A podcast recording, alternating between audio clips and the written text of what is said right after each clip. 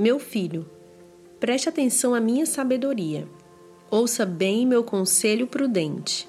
Assim você mostrará discernimento, e seus lábios expressarão o que aprendeu.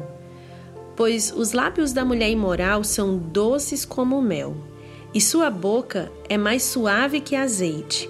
No fim, porém, ela é amarga como veneno e afiada como uma espada de dois gumes.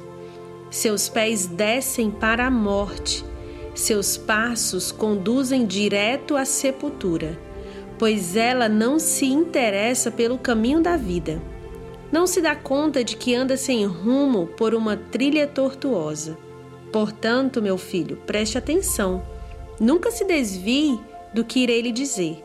Mantenha distância dessa mulher.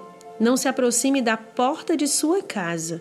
Se o fizer, perderá sua honra e entregará a homens impiedosos tudo o que conquistou. Estranhos consumirão sua riqueza e outros desfrutarão o fruto de seu trabalho. No final, você gemerá de angústia quando a doença lhe consumiu o corpo.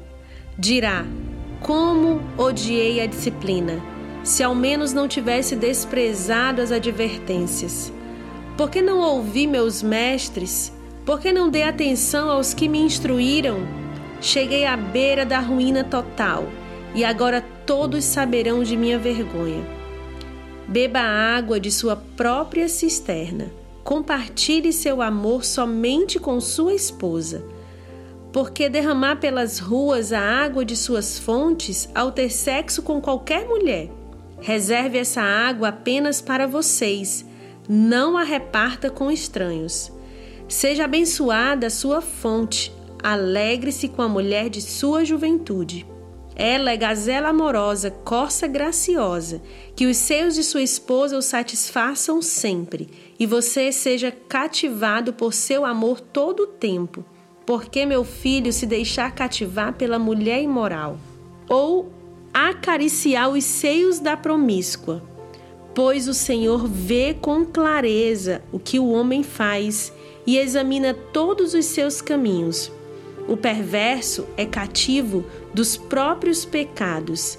São cordas que o apanham e o prendem. Ele morrerá por falta de disciplina e se perderá por sua grande insensatez.